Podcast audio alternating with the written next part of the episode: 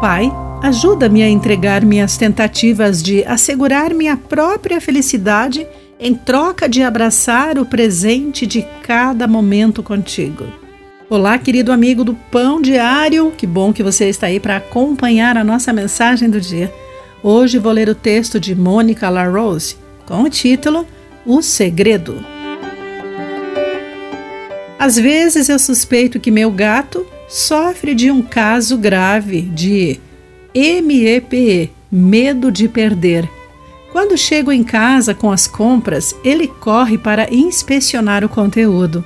Quando estou cortando legumes, levanta-se em suas patas olhando para o produto, implorando para que eu dê algo a ele. Mas quando eu realmente lhe dou o que prende a sua atenção, ele rapidamente perde o interesse, indo embora entediado.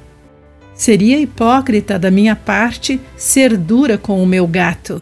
Ele reflete um pouco da minha fome insaciável por mais, minha suposição de que agora nunca é o suficiente. Segundo Paulo, o contentamento não é natural, é aprendido, conforme Filipenses capítulo 4, versículo 11. Sozinhos, buscamos o que achamos que vá nos satisfazer e passamos para a próxima coisa no momento em que percebemos que não vai.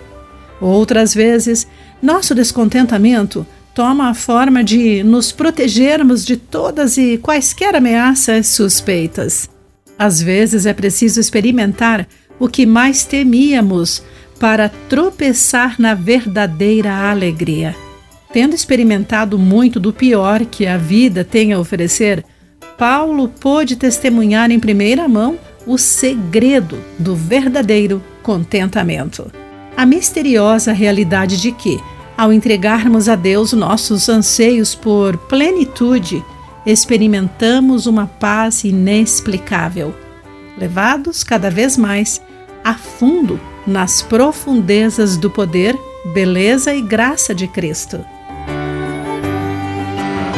Querido amigo, de que maneira você experimentou a paz misteriosa quando menos esperava? Pense nisso. Aqui foi Clarice Fogaça com a mensagem do dia.